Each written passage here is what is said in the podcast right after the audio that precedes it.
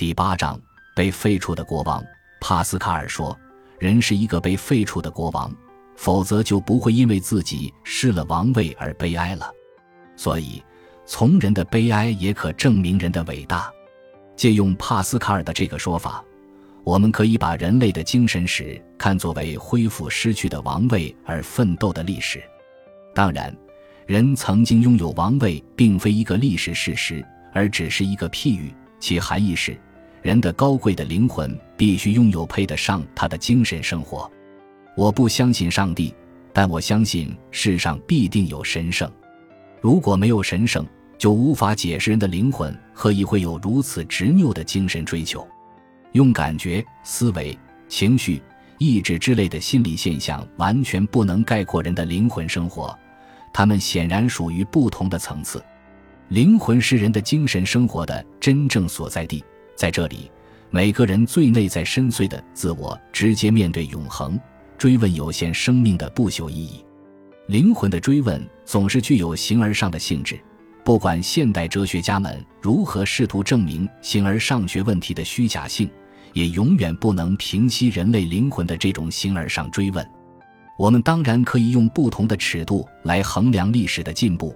例如物质财富的富裕，但精神圣洁肯定也是必不可少的一位。正如黑格尔所说：“一个没有形而上学的民族，就像一座没有祭坛的神庙。没有祭坛，也就是没有信仰，没有神圣的价值，没有敬畏之心，没有道德的约束。人生为生纵欲和消费，人与人之间只有利益的交易和争斗。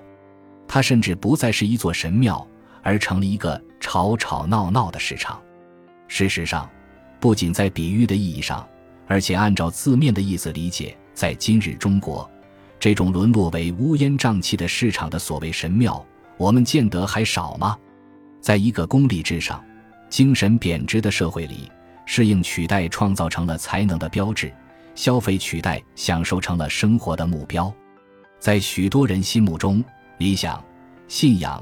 灵魂生活都是过时的空洞词眼，可是我始终相信，人的灵魂生活比外在的肉身生活和社会生活更为本质。每个人的人生质量，首先取决于他的灵魂生活的质量。一个经常在阅读和沉思中与古今哲人文豪倾心交谈的人，和一个沉湎在歌厅、肥皂剧以及庸俗小报中的人，他们肯定生活在两个绝对不同的世界上。人是一个被废黜的国王，被废黜的是人的灵魂。由于被废黜，精神有了一个多灾多难的命运。然而，不论怎样被废黜，精神终归有着高贵的王室血统。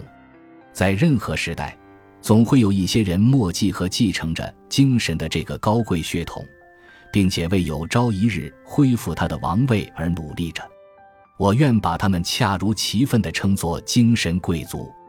精神贵族曾经是一个大批判词汇，可是真正的精神贵族何其稀少，尤其在一个精神遭到空前贬值的时代。